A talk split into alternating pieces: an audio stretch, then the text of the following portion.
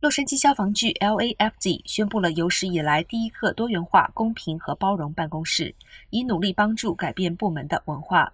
该多元化、公平、包容 （DEI） 办公室将在一月份正式启动，由三名成员组成。